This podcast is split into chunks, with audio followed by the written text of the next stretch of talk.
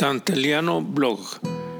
Este es un podcast que presenta una lectura del blog de Dante Liano.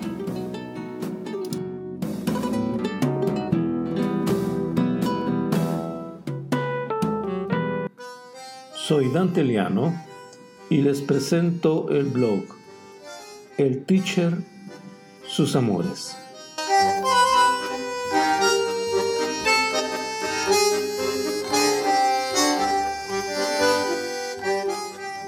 Cuando el teacher bajó del autobús que lo traía de Santa Ana, el comisario trató de no mostrar la decepción en su cara. Lo que estaba viendo se alejaba de lo que había imaginado. En lugar de un joven alto, rubio y deportivo, descendía un hombre sobre los 30 años, con el cabello desordenado, el rostro avejentado y los vestidos desguachipados. Si alguien hubiera pedido una descripción del nuevo teacher, el comisario habría dicho ajado, y no por los vapores de ajo que emanaba, sino por el evidente descuido del traje negro derrengado y la camisa blanca de Díaz. Vio con asombro que no usaba un cinturón de cuero verdadero o fingido, sino un lazo de los simples para amarrarse los calzones. La intelectualidad del país está para balazos, pensó. Y no obstante eso, sonrió y le tendió la mano. La mano del teacher era aguada y la falta de energía se reflejaba en el rostro pálido y una aureola de soledad que habría desarmado al más bragado. La maleta era de cuero viejo, algo desportillada e historiada. ¿Quién sabe qué abuelo la compró? Si uno lo pensaba, el teacher era joven, pero algo lo hacía parecer mayor. Quizá la melancolía que parecía pesarle más que el maletón de museo.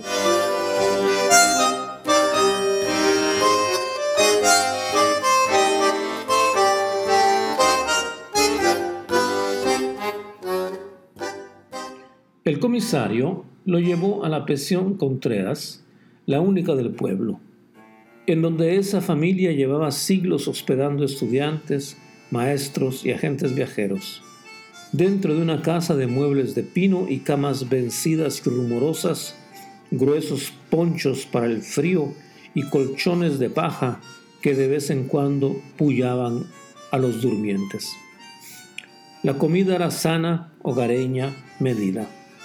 Caldo de pollo con arroz y verduras la mayor parte de la semana, carne de vez en cuando, salpicón algunas noches, tamales los sábados, pollo los domingos, frijoles negros en sus tres versiones, parados, colados y volteados, con platanitos fritos espolvoreados de azúcar, y en los desayunos, huevos, también en tres versiones, tibios, estrellados o revueltos con su debida salsa de chirmol y para todos los tiempos, abundantes tortillas que producían unos vecinos venidos de Santa Cruz.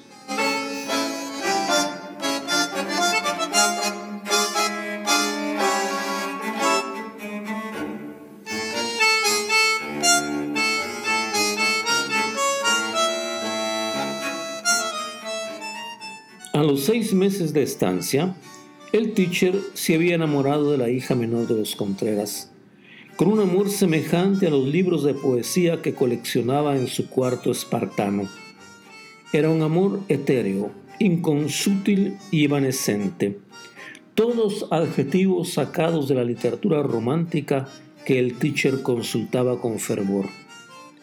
Era además un amor inconfesable, porque la niña tenía 15 años y era de las que en vez de estar chateando con el celular, todavía jugaba con muñecas y hacía costura por las tardes. El teacher decidió esperar y esperó los tres años que faltaban para la mayor edad y cuando pudo habló seriamente con los dueños de la pensión y padres de la afortunada, quienes pusieron los ojos al cielo con expresión de solo esto nos faltaba cuando escucharon la petición de mano. Los padres de la niña pidieron un tiempo para dar una respuesta y todos en el pueblo suspendimos cualquier actividad en espera de la decisión. Como era de imaginarse, dijeron que sí. Y la joven, consultada al último momento, no dijo que sí ni no. Dijo, bien, lo que en el cabalístico lenguaje de San Andrés podría tomarse como una afirmación.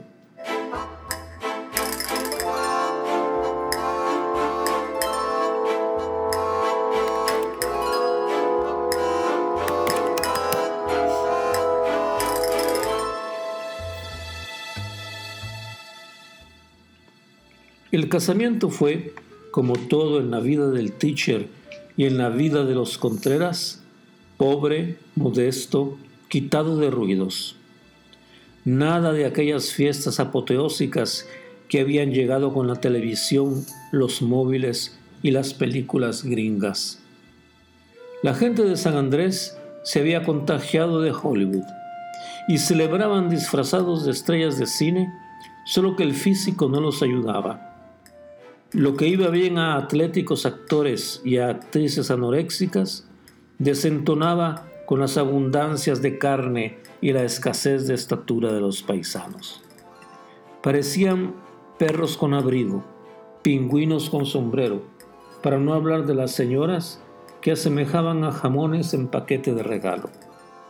Bueno, pues nada de eso en la boda del teacher y Marina, que nunca había visto el mar por haber nacido en la montaña profunda.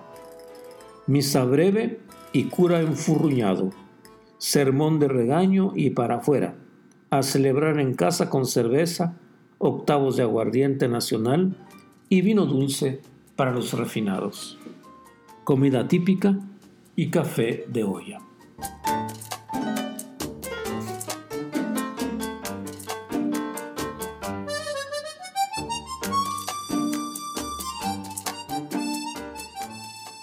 Al mes de haberse casado, la desdeñosa suerte le cayó al teacher. En un momento caritativo, la Fundación Fulbright le, le, concedió una beca para mejorar su inglés en alguna universidad de Nueva York. Ese financiamiento estaba bien, porque el teacher no había tenido dinero para alquilar casa, y los recién casados siguieron viviendo en la pensión con las naturales restricciones de luz y sonido que impone la convivencia familiar. Además, hay que decir que el teacher pertenecía a aquel tipo de profesor que sabe poco de su materia, condición más común de lo que se pueda pensar. No es que su inglés fuera como el de Vito Manuel, que solo sabía decir e try one y one two three, pero tampoco era más alto se justificaba diciendo que los niños apenas si sabían el castellano, mucho menos cualquier otra lengua extranjera.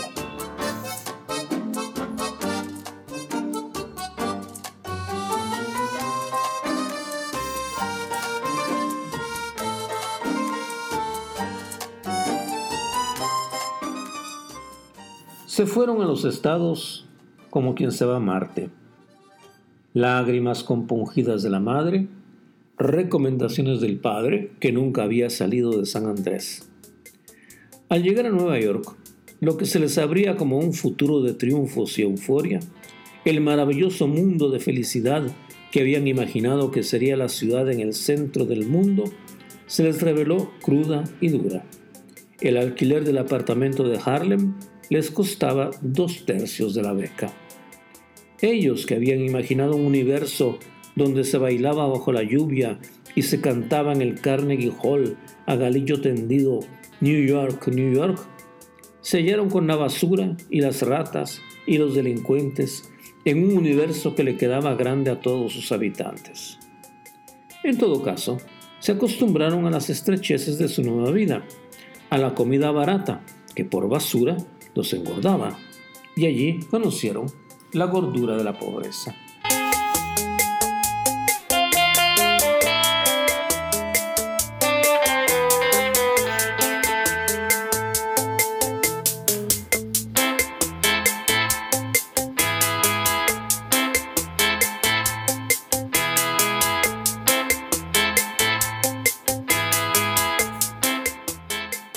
El primer 4 de julio que pasaron allí, no tuvieron para pavo relleno ni para el pastel de manzana. En cambio, Marina amaneció con una tos persistente que se fue agravando con fiebres durante el día. Por la noche vomitó sangre. A pesar del seguro médico, el teacher entró en pánico y decidió regresar.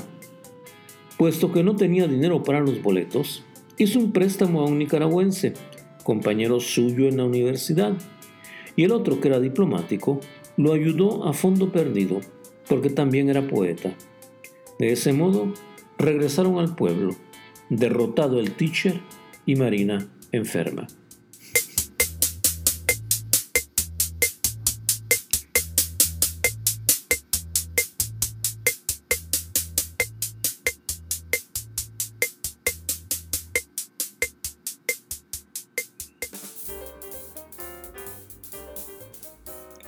¿Quién sabe por qué complicaciones genéticas? La neumonía adquirida en Nueva York se convirtió en una forma grave de pulmonía. Marina tuvo que ingresar al hospital de Santa Ana, donde murió a la primavera siguiente. El teacher demostró cuánto amaba a esa muchacha silenciosa. Parecía que una pared de mármol le hubiera caído encima. Estuvo como volando, como si no existiera él también durante el velorio, el funeral y el entierro. Se disminuyó, se enjutó, se esmirrió, pidió su traslado al pueblo más lejano posible y las autoridades, que recibían solo pedidos de traslado a la capital, lo mandaron a San Mateo, un pueblo sumergido en las nieblas de frío y escasez de Huehuetenango. Allí vivió como un eremita, mientras escribía las más bellas poesías que se recordaban en el país.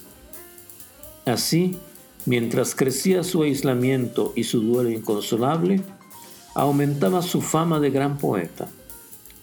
Hasta en los Estados Unidos escribían tesis sobre el teacher. Tuvieron que pasar 20 años para que el teacher encontrara otra vez el amor y fue tan cruel y doloroso como la primera. Pero esto ya es otra historia.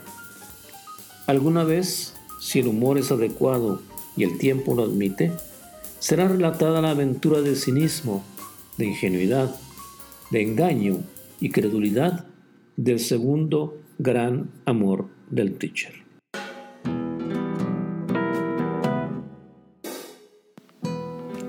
Han escuchado Dante Liano Blog, un podcast con la lectura del blog de Dante Liano en wordpress.com con la asesoría técnica de Jean-Claude Fondet.